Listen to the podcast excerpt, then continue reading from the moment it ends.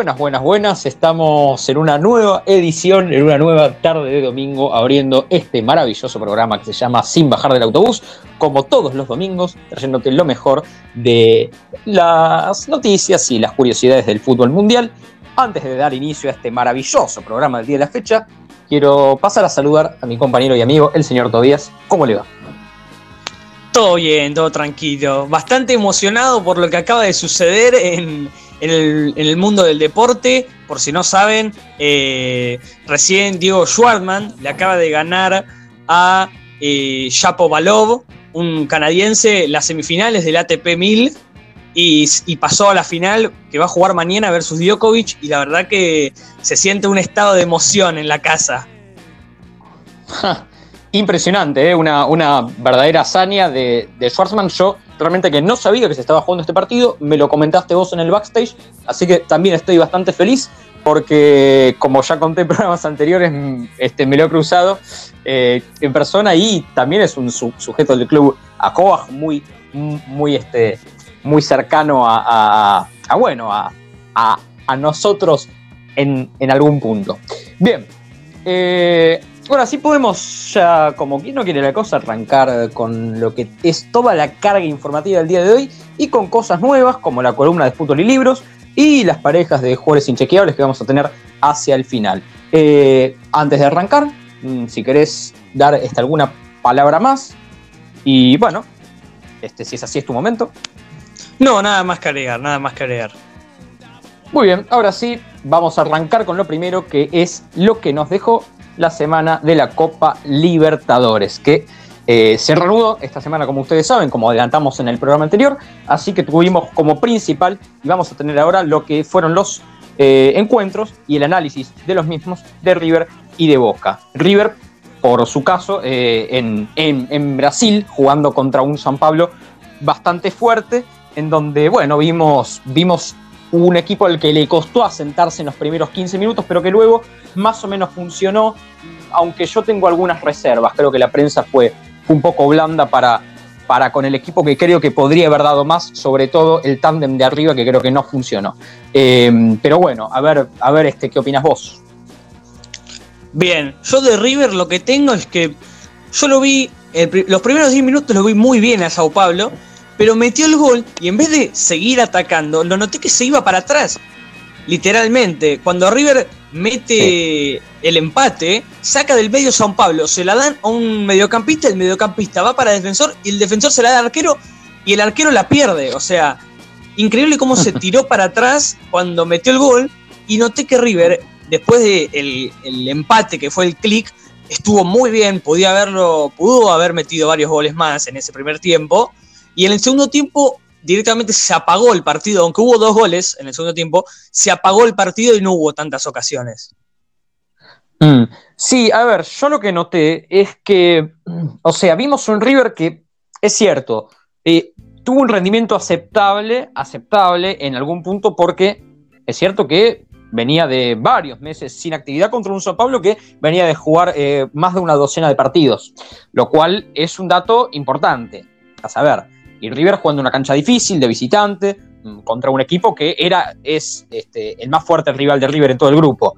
Ahora bien, creo que River, como equipo grande que es, y esto ya lo charlaba con algunos amigos en el backstage, eh, con algunos este, amigos de River, que, mm, bueno, o sea, o sea digamos, hay, hubo, hubo, hubo cierta cuestión edulcorante de la, de la, o sea, mm, de la prensa que fue un poco fue un poco suave para con un rendimiento de River que no en todo momento fue bueno, como se, lo quiso pintar. Yo, por, por ejemplo, escuchando la, la, transmisión del encuentro, observaba que los comentaristas mm, aprobaban por mucho el rendimiento de River y sin embargo yo no me quedé tan conforme, o sea, digo, como hincha, me dio la sensación de que el equipo podría habernos dado más y además me quedó esa sensación un poco, un poco amarga también eh, por cómo se le escapó el partido de River con ese gol en contra un poco, un poco absurdo del final, ¿no? Sí, noté lo mismo. Noté cada vez que hablaba, bueno, justamente relataba Sebastián Viñolo, notaba que halagaba muchísimo a los delanteros de River y no estuvieron tan finos. No, no, y, o sea, y, te sumo que actuaciones como la de Franco Armani, que obvio, uno entiende que eh, a medida que vayan corriendo los partidos van a ir aceitándose. Pero digo, actuaciones como la de Armani, que se lo vio muy frágil e inseguro, muy frágil e inseguro, como no es habitual en él, eh, un poco que, bueno, eh, dejaron que desear el otro día, ¿no? Vimos Armani dubitativo para salir en los corners, hubo una jugada en donde rechaza con los puños y la deja corta. yo creo que en el segundo gol tiene algo de responsabilidad, digo, es como un este, despeje bastante bastante suave. Y, o sea, creo que en cualquier otro momento con más actividad, tranquilamente Armani podría haber eh, básicamente aferrado la pelota, ¿no? O sea, creo que, creo que se vio cierta cuestión un poco dubitativa en algunos jugadores en puntual de River. Por ejemplo, también quiero comentarte, y no sé qué opinas respecto a esto, que casos como el de Angileri, para mí no funcionan hace mucho tiempo. Y no entiendo por qué Gallardo insiste con este tipo de jugadores, ¿no? Este, creo que el caso de Angileri, a pesar de que no hizo uno de sus peores partidos, el otro día creo que no, no terminan de funcionar en el equipo y no terminan de acoplarse a lo que es River, ¿no? Creo que siempre están como, como un peldaño debajo del resto. No sé qué opinas vos. Parecido a lo que le pasa a Boca con los laterales, ¿no? Angileri en River eh, no gusta para nada ni en los hinchas y, yo creo que en, los periodistas tampoco. Lo mismo pasa en Boca con Emanuel Más. No sé si, te diste cuenta eso que los dos laterales suplentes eh, de Boca y de River no son, no, no son bienvenidos para el hincha. Sí, es un, es un buen punto y también creo que hay que pensar en, digo, la, la notoria diferencia que hay entre los que están así de reemplazo, como podría ser Angileri, y los que ocupan el puesto titular como casco, ¿no? Digo, hay como demasiada diferencia entre titulares y suplentes, cosa que en otros equipos quizá no pasa tanto, o porque hay un nivel más bajo generalizado, o porque hay un nivel más alto generalizado. Pero acá es como que en River hay mucha diferencia entre algunos titulares y algunos suplentes. Eh, también quiero decir, em, quiero decir otra cosa respecto al partido de River, que se eh, elogió en demasía, y no solo la prensa, también el público, a Julián Álvarez, eh, por lo que fue, según muchos, la figura del partido en Brasil. A mí no me pareció. Quiero decir que no coincido con la gente, yo no veo un rendimiento, más allá del gol, digo, pero yo, yo no veo un gran rendimiento de Julián Álvarez. Eh, con esto puedo ofender a muchos hinchas, lo lamento. Sé que la mayoría no opina como yo, pero no, no estoy viendo una lucidez que sí se veía en otro tipo de juveniles de River. Por ejemplo, Ferreira, que tenía otro tipo de, de habilidad o de lucidez y que cuando entra a la cancha se le ve otro tipo de destello. Pero con Julián Álvarez no termina de cerrarme y, creo que era importante aclararlo porque se vieron muchísimos elogios hacia él, sobre todo por la jugada del gol. Creo que no aportó demasiado más que eso y no viene aportando demasiado más que eso, incluso antes de la, de la suspensión de los partidos oficiales. No sé cómo lo ves a él y cómo ves el caso de los juveniles en River. En cuanto a los juveniles en River, yo creo que siempre les va bien porque Gallardo les da muchísima confianza. A ver, Julián Álvarez jugó en la final de Madrid con Boca. O sea, veremos la, confianza que le tiene a los pibes. Y yo creo que también este exceso de confianza hace que los pibes quieran hacer eh, lujos, quieran hacer todo, eh, todo perfecto. Y también puede tener muchos errores en, ese intento. Entonces, creo que perjudica también un poco la total confianza de Marcelo Gallardo. Sí, este, igual también o sea, te quiero recordar que no es solo Gallardo, sino que también Ramón Díaz, eh, antes, o sea, también había como inaugurado mm, esta cuestión de darle muchas oportunidades a los juveniles, por ejemplo, Sebastián Dusi, por ejemplo, mm, bueno, creo que no sé si Lucas Boyet debutó con Ramón Díaz, según lo que recuerdo, o sea, hubo también juveniles con Ramón que antes de todo el ciclo Gallardo, digo, para que no se lleve todo el mérito el bueno de Marcelo, digo, también habían este, incursionado en River y habían funcionado bastante bien. Creo que es un buen fenómeno, pero que con el caso de Julián López, al menos yo no termino de ver este, el jugador que, que algunos creen que es, ¿no? Digo, pero por ahora puedo cambiar de opinión. Este, sin embargo, creo que lo que fueron los elogios mm, del partido anterior fueron, creo que, excesivos. Eh, ahora bien, otra de, las, otra de las aristas del encuentro es pensar por qué a River le cuesta tanto o le costó tanto sostener la ventaja, ¿no? Digo, un minuto después del gol de River, o muy poquito tiempo después, digo, vino el gol del, San Pablo en un ataque en donde no defendió nadie. Mm, bueno, este, este, quisiera conocer tu opinión respecto a eso, ¿no? Opino que eh, es totalmente como decís vos, que le pesó bastante el triunfo, eh, parcial igualmente, pero le pesó bastante. Caso contrario a Boca, que pudo resistir bastante bien la victoria, el 1 a 0 y el 2 a 0 también, aunque fue en, la última jugada. Eh, creo que, eh, aunque son rivales distintos, porque Libertad ataca mucho menos que Sao Paulo, claramente, creo que se nota ahí que River no puede mantener tanto el nivel o el ritmo y Boca sí. Igualmente falta muchísimo porque es el primer partido después de seis meses. Lógico. Este, bueno, nada, como, o sea, como para completar el análisis de lo que fue River, netamente River, y ahora pasamos a lo que, a lo que nos deja el conjunto de la Ribera con Libertad de Paraguay. Quiero decir, insisto, que a mí no me pareció que el equipo haya tenido un gran rendimiento. Entendiendo su tiempo de inactividad, creo que hay jugadores como Angileri que no terminan de funcionar y es un equipo que, si bien tiene sus virtudes y creo que hizo en algunas aristas un rendimiento aceptable, no me terminó de conformar el otro día. Creo y me quedé con la sensación de que este mismo equipo, con estos mismos jugadores, podría haber dado más. Eh, y creo que no necesariamente está relacionado a la falta de actividad, porque algunas cuestiones tácticas, algunas cuestiones del dinamismo del propio juego me terminan dejando un poco eh, no, del todo satisfecho. Y ojo que lo que estoy diciendo va en contra de lo que ha dicho la mayoría de las personas, hinchas y periodistas. Bien, ahora sí, eh, podemos pasar a lo que nos dejó el conjunto de la Ribera en su encuentro en Paraguay contra el Libertad de Ramón Ángel Díaz. Mm, te cedo la palabra porque vos sos acá el, fan de Boca Juniors. noté muy bien a Boca desde arranque, desde los primeros cinco minutos lo noté muy rápido, que la verdad que es bastante raro porque después de seis meses el club siguió manteniendo no el mismo nivel de, que, de como estaba antes de la cuarentena, pero la verdad que bastante parecido, nunca aflojó, atacó muchísimo, tuvo muchas ocasiones de gol, erró dos goles el primer tiempo, uno de Maroni, que lo podía haber hecho tranquilamente, y otro de Tevez, lo vi muy rápido al Toto Salvio, y claramente se notó que por eso lo citaron a la selección. O sea, creo que Boca tiene un, jugador por posición muy clave. En la defensa lo tiene Izquierdos, que está sacando todo. En el mediocampo tiene a Campuzano, que te acomoda el equipo. Tiene a Salvio por la derecha. Y tiene a Tevez arriba, que también lo acomoda a Soldano, que eh, sigue igual, porque la verdad que no encuentra el gol. Pero la verdad que fue muy bueno el, rendimiento de Boca, yo me quedé bastante conforme.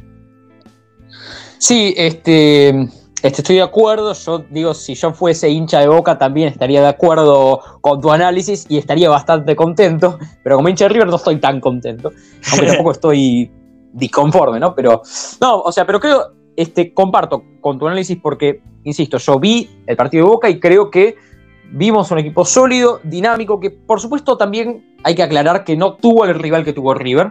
O sea, el Libertad de Paraguay es un rival mm, con muchas menos cartas, a pesar de que tiene algunos jugadores interesantes como Héctor Villalba o Tacuara Cardoso, que son históricos, pero pero bueno, creo que no terminó de nunca de funcionar Libertad Paraguay, mucho menos en defensa, en donde realmente se lo vio muy desorganizado. Mm, el aspecto defensivo casi nunca es una virtud de los equipos de Ramón Ángel Díaz, pero acá hay que decir que no cuenta casi con, con recursos el conjunto de Paraguay e hizo lo que pudo ante un Boca que estuvo muy bien, muy fino y recalco lo que vos, este, o sea, remarco lo que vos decías, muy dinámico. O sea, vimos un Boca que recuperaba, que jugaba, que salía bien de contra, eh, realmente, si el rendimiento de Boca trasciende lo que vimos en Paraguay, vamos a encontrarnos con un equipo muy peligroso y un serio candidato a ganar la Copa Libertadores. Lo estoy diciendo fuera de Mufas esto, ¿eh? Tres veces ya lo dijiste. Perdón, perdón, pero, pero, pero bueno, es, efectivamente lo que pienso. Eh, y nada, este, repito, fue un muy buen partido de Boca. esto es indiscutible. Bien, eh, aunque, aunque también creo, por último, quiero decir que el segundo tiempo, eh, o sea, es como que lo planchó un poco, ¿no? Sí, sí, sí, sí. Sí, porque no quería arriesgar de más. Sí, sí, este, sí, o bien se, lo notó un poquito cansado al equipo, no sé. Este, no, sé por dónde pasó, pero bueno. Eh, lo cierto es que Boca se llevó unos muy interesantes tres puntos de Paraguay y esto hay que decirlo. Este, muy bien, bueno, mm, si tenés algo más para aportar sobre este bloque.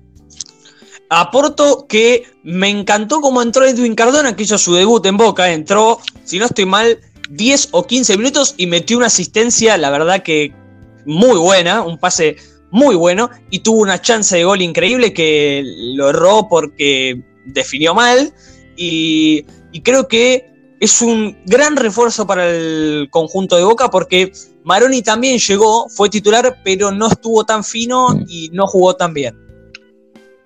Claro, este, lo que pasa es que Maroni no tiene quizá la jerarquía individual de, alguien como Cardona que mm, tiene más años, que quizás juega en una posición más parecida a la que jugaba Riquelme, no, no lo estoy comparando, que no se enoje el público, pero tiene ese estilo, ¿no? Un poco más pensante, un poco más de parar la pelota y distribuir, eh, un poco más lento, pero en el buen sentido. O sea, este, esto especial de este fútbol en donde hay jugadores que pueden darse una pausa, como es el caso del bueno de Edwin, así que mm, comparto con vos, va a ser un jugador fundamental en Boca. Si, bueno, eh, este, además de que ya lo fue en su, en su anterior paso. Bien, eh, ahora sí creo que hemos quedado completos con este análisis de Libertadores, River y Boca, por supuesto. Y por último quiero nombrar una cosita chiquitita, así a la pasada, que es que el Flamengo perdió 5 a 0. 5 a 0. Así que, bueno, es, es un dato a tener en cuenta, ¿no? Una cosa insólita. El campeón actual de la Copa Libertadores perdió 5 a 0 contra Independiente del Valle, ¿no? El Mata Gigantes. Sí, señor. Sí, señor. Y también, y también, y quiero darte este pequeño dato y darles este pequeño dato a la audiencia, que mm, digo, eh, me pasaban por cucaracha que Independiente del Valle podía llegar a ser un candidato a ganar la Copa Libertadores, dado que se viene dando, se viene dando una situación, eh, según me comentaban, eh, en donde el campeón de Sudamericana y el campeón de Libertadores coincide en cuanto al país que la gana. ¿no? O sea, desde el año 2011 o 2012 se viene dando que el campeón de Libertadores y de Sudamericana son del mismo país. Lo vemos con River San Lorenzo, con Paranaense Flamengo, con, o sea, con este, con Atlético Nacional e Independiente del Valle. Digo, viene, viene este, sucediendo esto que es muy loco y como vimos que este, la, Copa Sudamericana anterior la ganó justamente un equipo ecuatoriano, me comentaban que podía ser candidato también a algún equipo ecuatoriano y por qué no el propio Independiente del Valle o, quién sabe, la Liga de Quito, que ya ganó en 2009 con el Patón Bausa. Así que mucho cuidado con esta estadística que es muy interesante y me la pasaban ahí por cucaracha y es interesante como para tenerla y como para hacer apuestas, ¿no? Pero bueno, ahora sí, este, llegando al final de este análisis de Copa Libertadores, vamos eh, a pasar a la primera pausa del programa y ya volvemos con más.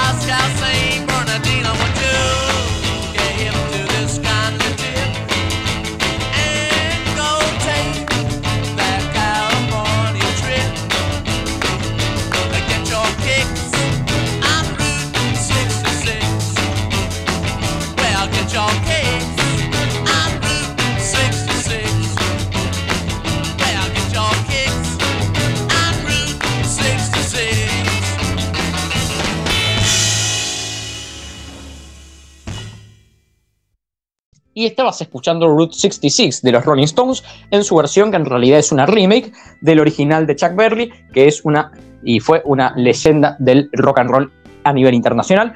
Y por supuesto comentarte que también hubo algunas versiones incluso en español, por ejemplo de Papo, el, cantante y guitarrista argentino, mm, miembro de bandas como Los Abuelos de la Nada o Riff, también compuso su propia versión del tema en español, eh, también llamado Ruta 66, ¿no? Muy interesante este tema y muy bonito también y un, clásico en la historia del rock and roll a nivel internacional.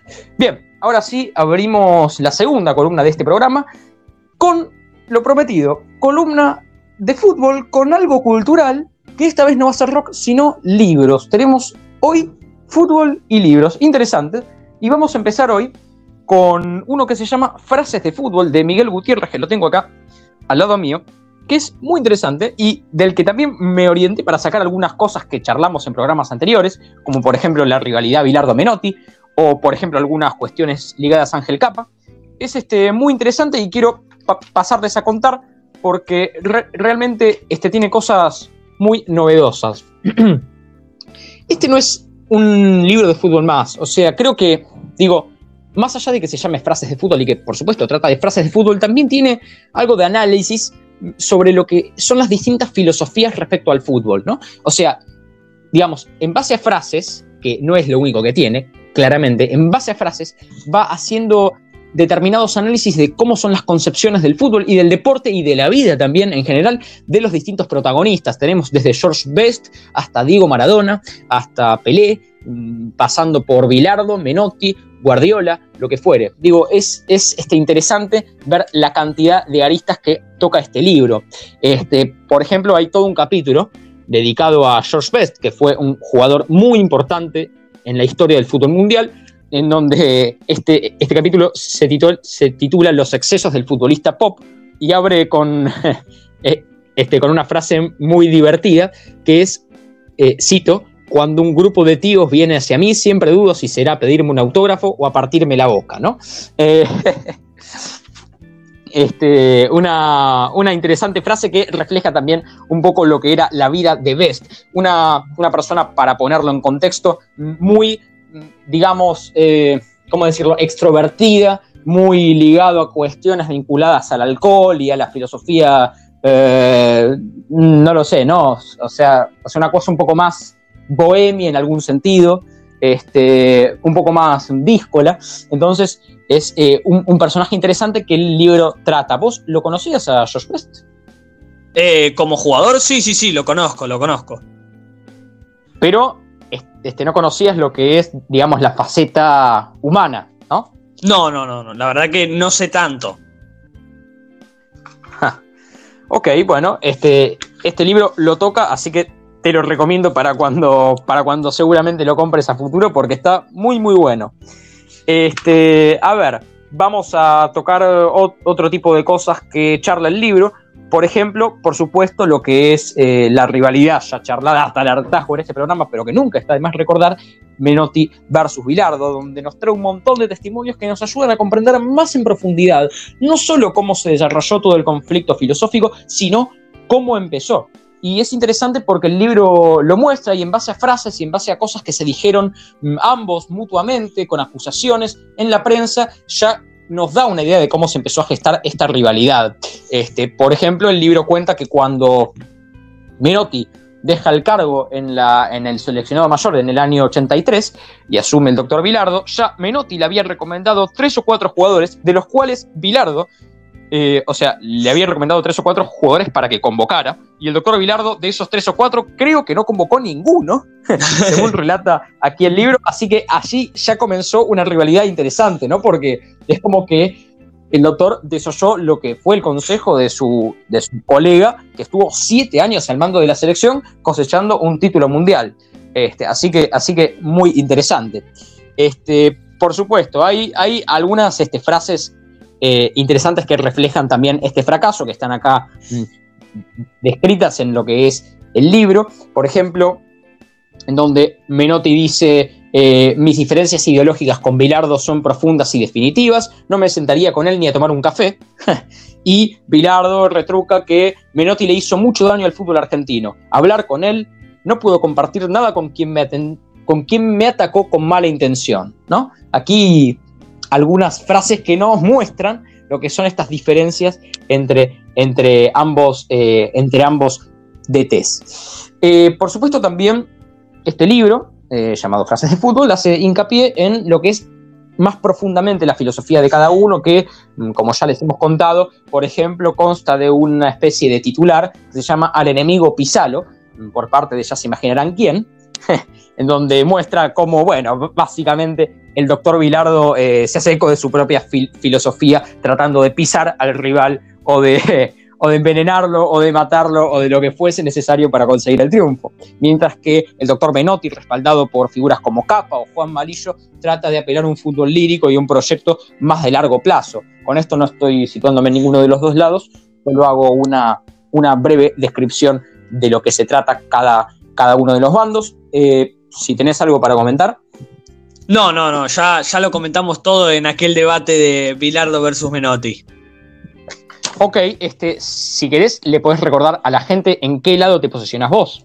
Yo me posiciono en el lado bilardista, no sé vos. No, yo, soy más este, un pragmático, ¿no? O sea, es como que. Un tibio. Eh, ¿Qué sé yo? Sí, bueno, acá eh, lo que sucede es que en la cultura argentina se acusa de tibio a alguien que no tiene una postura definida. Y yo creo que, o sea, que a veces está bueno no tener una, postura tan clara, ¿no? O sea, hacer, este, dudar un poco más de las cosas, porque yo reconozco que fui un menotista acérrimo, pero también he cuestionado mis propios valores y, entiendo que el menotismo acérrimo no puede funcionar. Y entonces, bueno, me corrido un poco más al, al centro del espectro. Bien, sigo con cosas que relata el libro. Por ejemplo, hay una cosa muy, muy, muy interesante, una especie de texto muy interesante que se llama El verbo escénico, donde, en donde trabaja básicamente la postura y algunos pensamientos del exfutbolista Jorge Valdano, ex campeón del mundo en el 86, que es muy interesante siempre escucharlo porque tiene reflexiones bastante agudas, con, cosas bastante interesantes, combinando otros aspectos no tan relacionados con el fútbol, que a mí me interesan mucho, y en donde, por ejemplo, abre con una frase, cito, el fútbol es una representación teatral en la que nunca se sabe dónde está el nudo de la obra. ¿no? Eh, muy interesante esta, filosofía de Jorge Valdano que toca también este libro Frases de Fútbol por Miguel Gutiérrez, que es un escritor español, ¿verdad? Este, muy interesante, muy interesante. Este, pero bueno, digo, a ver, eh, creo, creo que en, resumen, y ahora vamos a seguir compartiendo algunas cosas más, pero para que no se nos haga tan largo, en resumen, este es un muy, muy, muy buen libro que toca cosas que están por fuera de lo que es, o sea, por fuera de lo que es un libro de fútbol en el, en el imaginario social, si se quiere. Digo, no es solo un relato de cosas que van pasando, sino como un análisis un poco más profundo y en base a frases, un desarrollo en algún punto filosófico de cuestiones vinculadas al fútbol y creo que está muy, muy, muy interesante. Así que lo, recomiendo, les reitero, eh, frases de fútbol de Miguel Gutiérrez. Bien, eh, por ejemplo, quiero dar así este, algunas cosas más como, como cierre. Este, por ejemplo, aquí se, se toca el tema de, mm, digamos, justamente en relación con lo que estoy diciendo, del fútbol y su filosofía, en las páginas finales hay un montón de frases sueltas donde va mostrando la filosofía de distintos personajes. Mm, por ejemplo, hay una frase muy famosa de Eduardo Galeano, escritor eh, uruguayo, en donde, cito, dice, en su vida un hombre puede cambiar de mujer, de partido político o de religión, pero no puede cambiar de tipo de fútbol. Y esto no sé si les hará acordar a los oyentes a la película, en la película El secreto de sus ojos, donde el personaje de Franchella eh, dice algo similar, ¿no? Eh, este, como que no se puede cambiar de pasión. Y entonces, bueno, eh, este, en base a eso, este, no sé si, si, llegaste a ver la película, pero es muy famosa esa, esa escena y la verdad es que la frase del maestro Galeano es eh, realmente llamativamente similar. No, no, no, nunca la, nunca llegué a verla, pero sí me recontra suena el nombre y bueno, Franchella, crack. Sí, obvio, obvio. Este, eh, este, yo ya conté aquí, aquí en este programa, o creo que no, que, que una vez este, bueno, esto, esto es un poco eh, este, out of context, pero este, que me lo encontré a este, Franchella saliendo de un kiosco y, y, este, paseando a su, a su perro. Eh, una cosa bastante graciosa que lo comparto con ustedes a pesar de ser una cuestión este, privada, porque realmente una historia bastante bizarra, muy extraña, que nunca jamás te hubieras imaginado encontrarte a Franchella paseando su perro, ¿verdad? Pero bueno, eh, muy, muy, muy gracioso.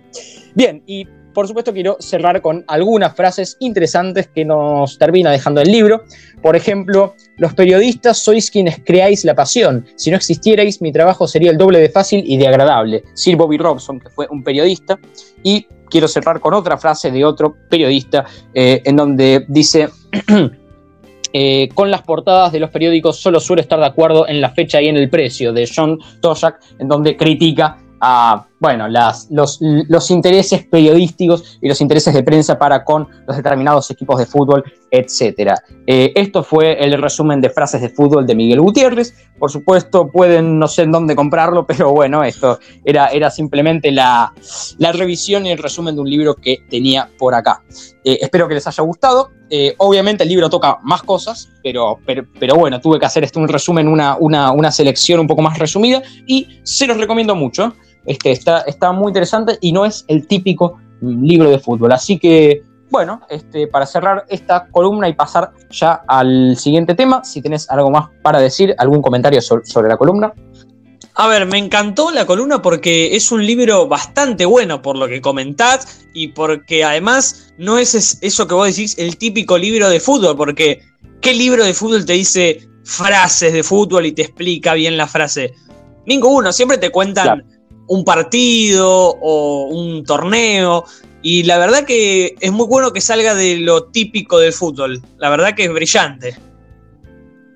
Exacto. Y insisto, ¿no? O sea, quiero remarcar, para los que juzgan un libro por su tapa, digo, mm, o sea, porque por, ahí el, título frases de fútbol uno puede pensar que son frases este, sacadas de contexto, etcétera, pero no, acá hay como una explicación exhaustiva de las cosas y muy interesante y también con cierto grado de humor, de humor este irónico que he notado no solo en el autor, sino también en, el tono de muchas frases y de personajes totalmente excéntricos que aparecen eh, a lo largo de estas páginas. Así que bueno, esto fue, esto fue la columna cultural del día de hoy, donde asociamos fútbol y literatura a pedido, por supuesto, del señor Eselevsky, al que le mando un gran abrazo desde acá. Eh, y bueno, ahora sí nos vamos a meter en la segunda pausa de este programa. Quédate que ya seguimos con más sin bajar del autobús.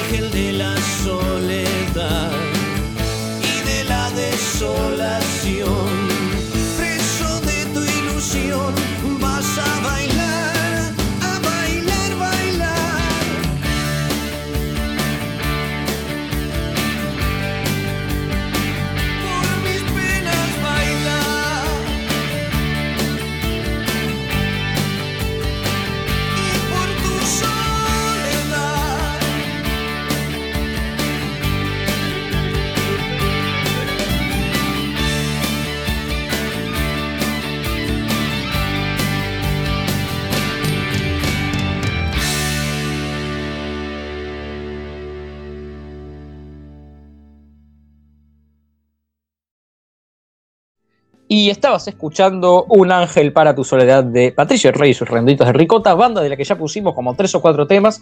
Eh, ambos somos, según tengo entendido, bastante fans de la banda. A mí la verdad es que me gusta mucho, creo que es mi banda favorita de Argentina, porque realmente la cantidad de buenos temas que tienen y todo, todo el significado cultural y artístico de esta banda me parece genial. Por supuesto, qué decir de este tema que es grandioso, este, como tantos otros, así que, así que nada, bueno, siempre, siempre tenemos este tipo de, de comentarios culturales en este programa que se llama Sin Bajar del Autobús, donde siempre te damos este, este valor agregado después de los temas y con algunas cosas como la, como la columna anterior. Bien, ahora sí, vamos a abrir la columna número 3 del día de hoy. Y bueno, este te voy a dejar que la presentes vos, es todo tuyo. Bien, la semana pasada y la anterior también trajimos jugadores con pasados inchequeables. Esta vez traemos parejas con pasados inchequeables. Por ejemplo, voy a hacer un minijuego con vos.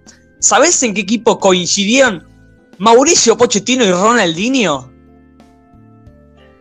No. En el PSG jugaron dos años juntos, de 2001 al 2003. Increíble. No te puedo creer, o sea, no, no lo tenía ese dato. Y así traemos bastantes. Ah, bueno, dale, dale, dale. Es todo tuyo. Bien, en todas te voy a ir preguntando a ver si tirás un equipo o algo que se te venga a la mente. Si yo te digo Dale. que jugaron Cross y Arturo Vidal juntos, ¿en qué equipo pensás? Eh, Cross y Arturo Vidal. Eh, uno tiendo a pensar que es en el Bayern Múnich. No, señor. En el Bayer Leverkusen. Parecido, estuviste cerca igual. No, a ver, es que. A ver, es que yo ya sabía que no era el Bayern, pero digo, es lo único que más o menos se asemeja en tiempo. O sea, por poquito Cross es como que no coincidió, pero por, no sé, por un par de años este debe haber sido. Eh, no tenía el dato y no sabía que Cross había jugado en el Leverkusen, así que buena data y absolutamente inchequeable. Claro, todas son inchequeables. Vamos con otra. Sergio Ramos y Dani Alves. Eh, Sergio Ramos y Dani Alves. Sé que Dani Alves jugó en el Sevilla. ¿Puede ser que este sea el caso? Ah, bueno. Bueno, me, me- ¿Sí? me agarraste por sorpresa. Vamos. Bueno, bien, bien, bien. Voy, voy una adentro, bien. Bien, vamos, faltan, faltan tres. Vamos con esta, a ver. Simeone y Pirlo. Eh, a ver. Simeone y Pirlo. Eh, no sé, son, son este personajes que son irreconciliables. Es como que uno no se figura. Están los dos personajes juntos. Eh, habría que repasar la carrera de cada uno. Eh, realmente acá no tengo ni idea. Increíble, ¿quién pensaría que Simeone y Pirlo hayan compartido equipo en el Inter en el, año 1998? Impresionante. Esto, esto para que les cuentes a los despistados como yo, que no tenían idea de que Pirlo había jugado en otro equipo que no fue la Juventus, ¿no? En donde casi toda su carrera se ligó a jugar en, en la Juve. Es como Francesco Totti en la Roma. Uno nunca se imaginaría que pudo haber salido de ahí, pero sin embargo jugó en el Inter, que es prácticamente un clásico de la Juve, así que increíble, muy buena data. Y ahora antes de pasar a los últimos dos, contarles que puede haber segunda parte de parejas con pasado inchequeables, como hubo de jugadores con pasado inchequeables, y como puede haber también, si se acuerdan, de promesas olvidadas. Exacto, exacto. Es este, muy interesante esta, esta aclaración que haces y también, por supuesto, para que la gente se prenda a lo que van a ser las siguientes transmisiones de Sin Bajar del Autobús. Bien, ahora este, si, si querés pasar al siguiente caso, a ver, a ver este, qué nos espera. A ver, vos pensás si, si yo te digo Aymar y Piqué. Increíble. Aymar y Piqué. No, no tengo idea, realmente no tengo idea. Jugaron en un, club español llamado Real Zaragoza en el año 2006 hasta 2007, pero qué locura que Aymar haya compartido equipo con Piqué. Mirá vos, eh, sí, realmente, este, muy loco. Este, uno, uno que no se figuraba a, a Piqué con la, con la camiseta del Zaragoza, ¿no? Es como, es como extraño. Aymar sí, pero bueno, este, otro, otro de los este, personajes que me crucé en la vía pública, este, Pablito Aymar, pero basta de contar cosas personales que la gente se aburre, pero realmente que todos los que nombrás este, me los encontré. Bueno, ¿qué va a ser? Son las desventajas de ser famoso. Bien, la última. Obviamente pueden escribirnos a arroba sin bajar del autobús en Instagram para mandarnos más si quieren. Pero Sí, la última es bastante rara porque no es un equipo famoso ni de las cinco grandes ligas. Canigia compartió equipo con el actual técnico del Arsenal, Mikel Arteta. ¿En qué equipo pensás? Eh, no tengo idea, puede ser en el Barcelona, pero estoy diciendo cualquier cosa. No, no, no. No, no, no. No lo sé. compartieron el equipo en el Glasgow Rangers de Escocia en el 2002. Bueno, es absolutamente inchequeable, ¿no? ¿Quién se acuerda del paso de Canigia por el Glasgow? Eh, realmente no, no creo que muchos de, de nuestros oyentes. Y quiero decir que antes de que algún despistado, que puede estar pensando, este muchacho no sabe nada de fútbol porque invoqué una de seis, creo. Bueno, chicos, por algo son inchequeables, digo, y la, la que invoqué eh, no, no, no estaba fácil tampoco, así que, ¿qué se puede hacer? Si en casa adivinaron más de una, la verdad que los aplaudos son unos fans eh, absolutos del fútbol mundial. Eh, no es fácil, no es fácil porque justamente la idea es que sean inchequeables. Hiciste un gran trabajo porque me despistaste a mí y seguramente a tantos otros detrás de la pantalla. Así que fe- felicitaciones por esta investigación y por esta columna. Muchas gracias. Yo creo que si embocaron los seis es porque frenaron y lo buscaron en Google, si no es imposible. Sí, señor. O bien están las 24 horas del día pensando en estas cosas, también puede ser. bueno, eh, bien, este, si no hay nada más que aportar, ahora sí podemos pasar a lo que es la tercera pausa de este programa y ya hacer el cierre con las efemérides, fichajes y todo lo que nos gusta hacer con las cuestiones estas culturales y un poco descontracturadas que hacemos al final. Ya volvemos con más, quédate.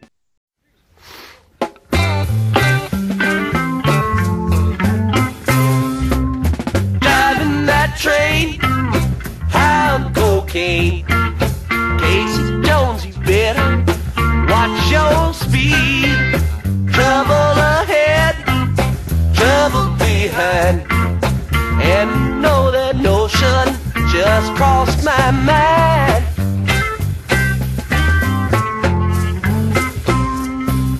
This old engine makes it on time. Leaves Central Station about a quarter to nine. It's Rebel Junction at 17 to at a quarter to ten. You know it's traveling again. Driving that train, I'm cocaine. Casey Jones, you better watch your speed.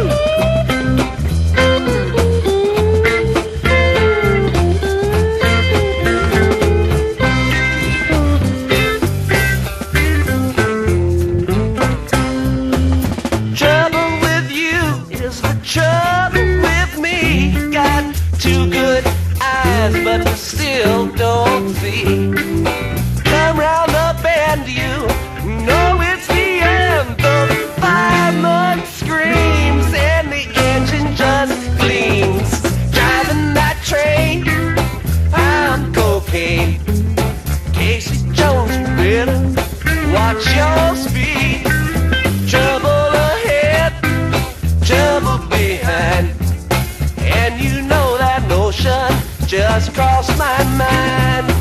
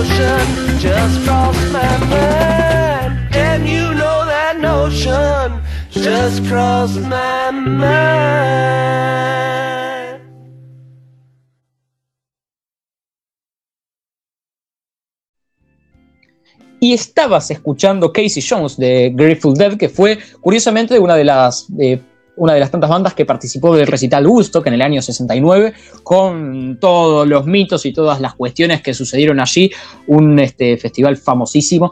Y, bueno, para la historia en una muy, muy, muy interesante banda como Grateful Dead, muy conocida, con un logo muy conocido también. este, así, que, así que nada, es muy bonito este tema, eh, y, un poco out of context, porque siempre metemos algunas cosas un poco más rockeras y esta vez no. Este, déjame decirle a la audiencia dos cosas antes de que pasemos a lo que es este cierre.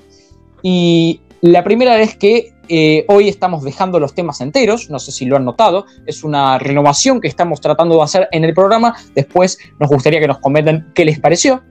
Y la segunda cosa es también para dedicársela a un amigo, al señor, a mi amigo personal, Fede Cacase, que me lo pidió y creo que viene a colación nombrarlo, ya que hablamos de Gusto, que en donde este muchacho estuvo, y ya que hablamos de una banda como Grateful Dead, contarte y contarles que el día viernes se cumplieron 50 años del fallecimiento de Jimi Hendrix, que fue el mayor guitarrista de toda la historia.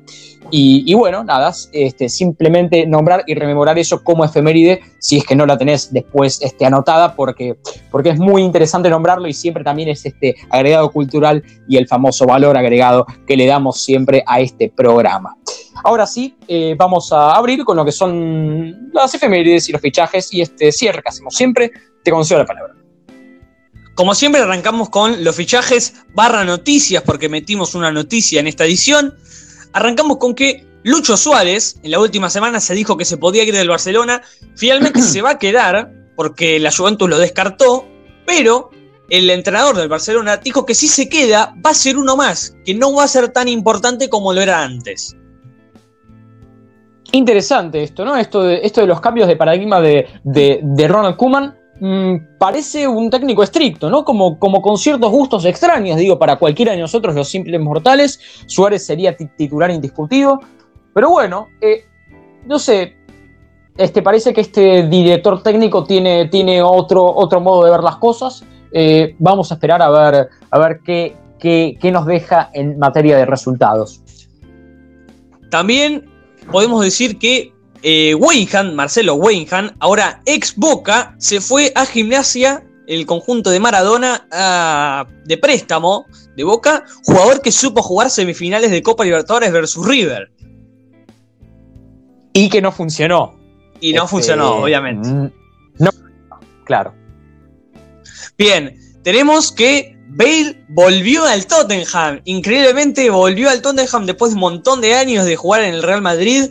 Finalmente se terminó su ciclo y se fue al Tottenham y volvió. Y esperemos que vuelva a ser ese mismo Bale que, que estuvo en el Tottenham hace bastantes años. Y un Mourinho que se arma muy lindo equipo.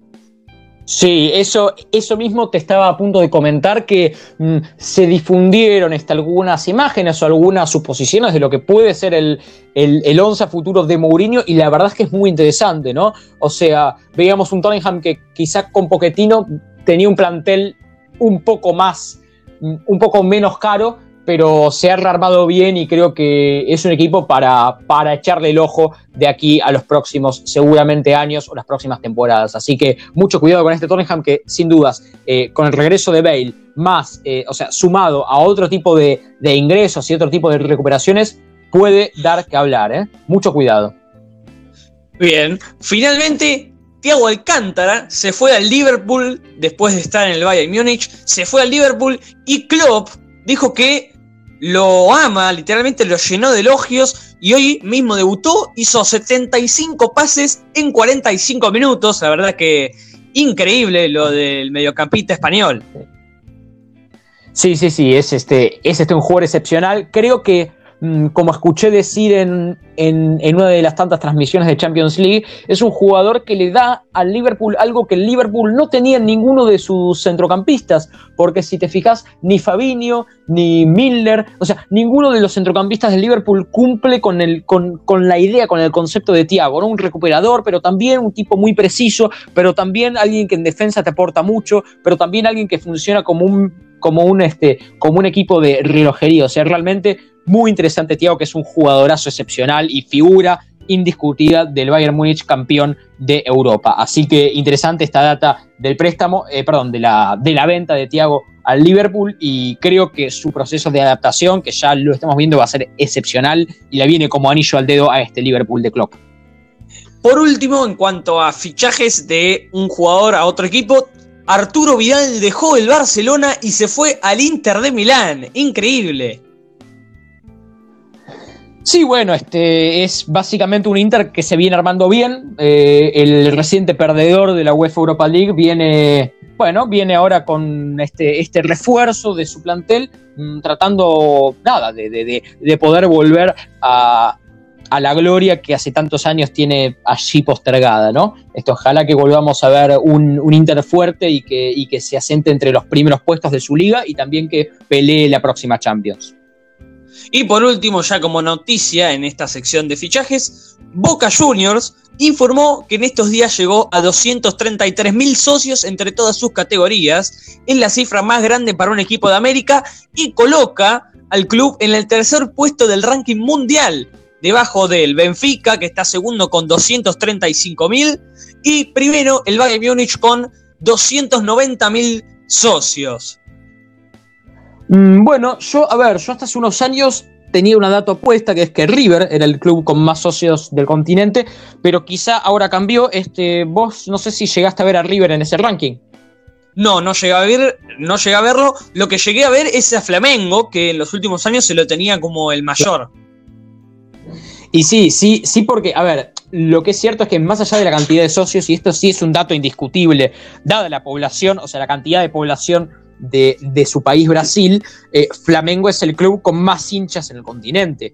Por escándalo, más que River y que. ¿Pero por qué? Porque Brasil tiene una cantidad de población que hace que necesariamente el Flamengo tenga más hinchas, ¿no? O sea, digamos, en cantidad. A pesar de que la proporción a nivel país puede ser inferior que River y Boca. Digo, el Flamengo claramente tiene más hinchas que River y que al menos en su país de origen. Por una simple cuestión lógica, ¿no?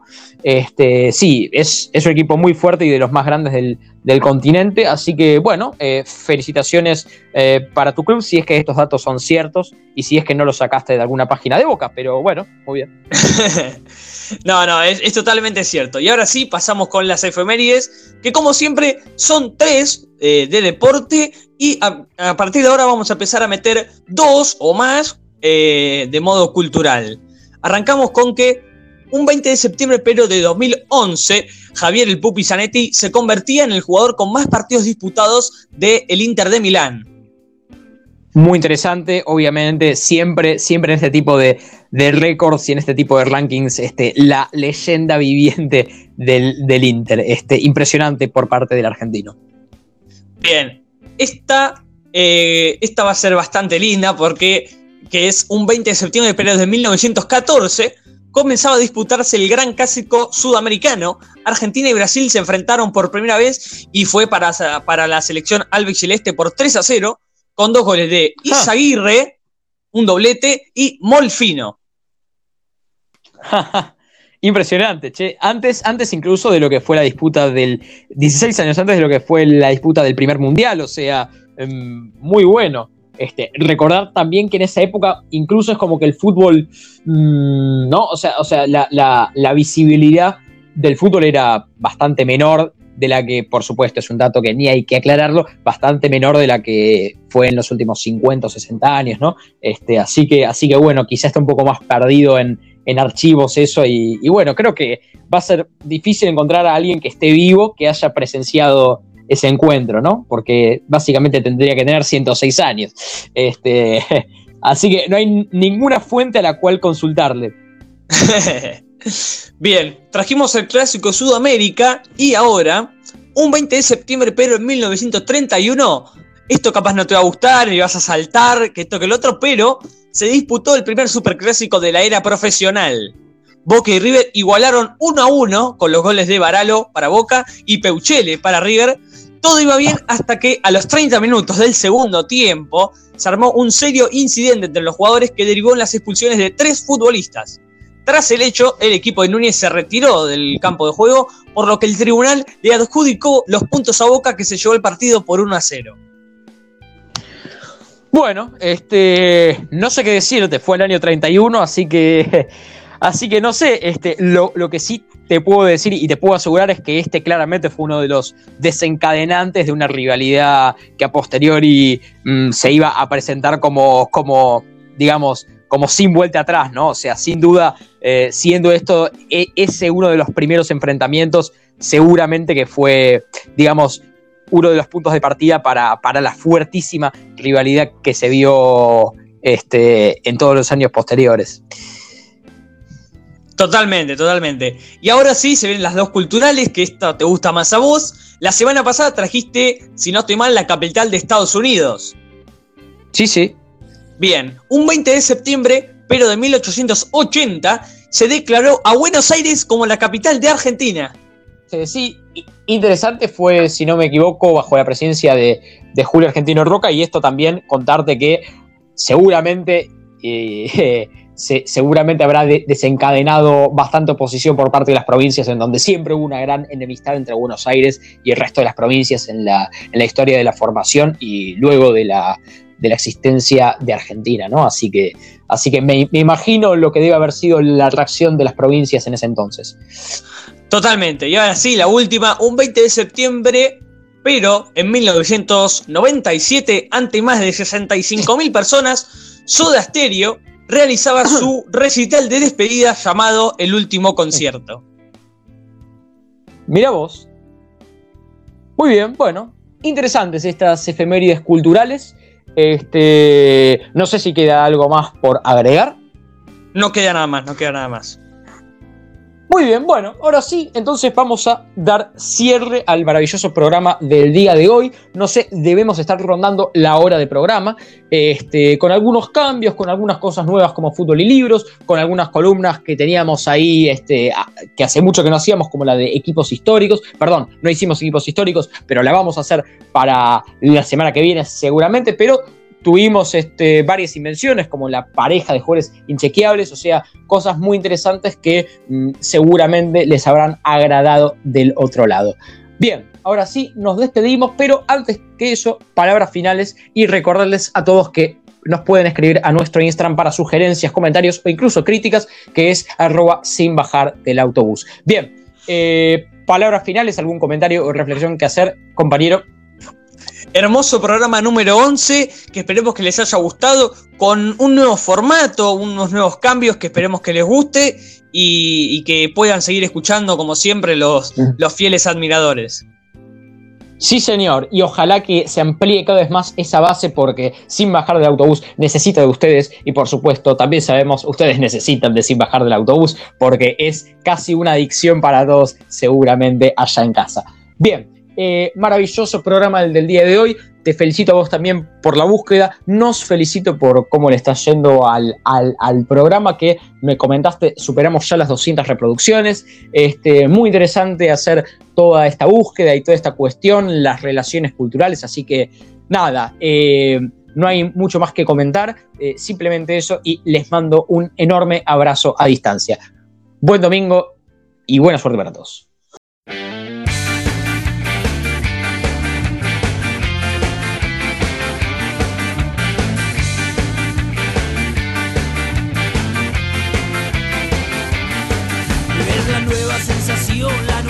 generación es un salto, es un frenesí, rebotando por doquier de la villa te habla quien soy Jacobo Flash, el saltarín.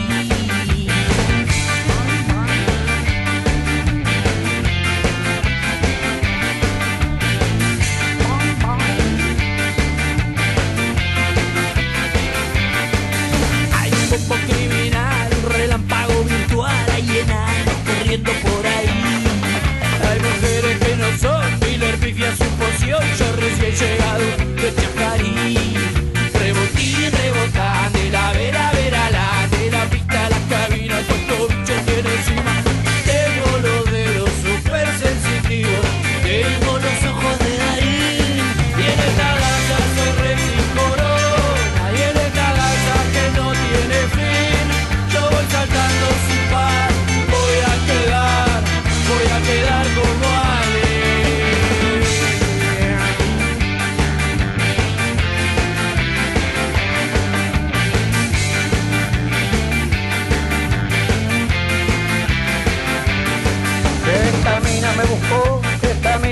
control que esta mí no me tiene.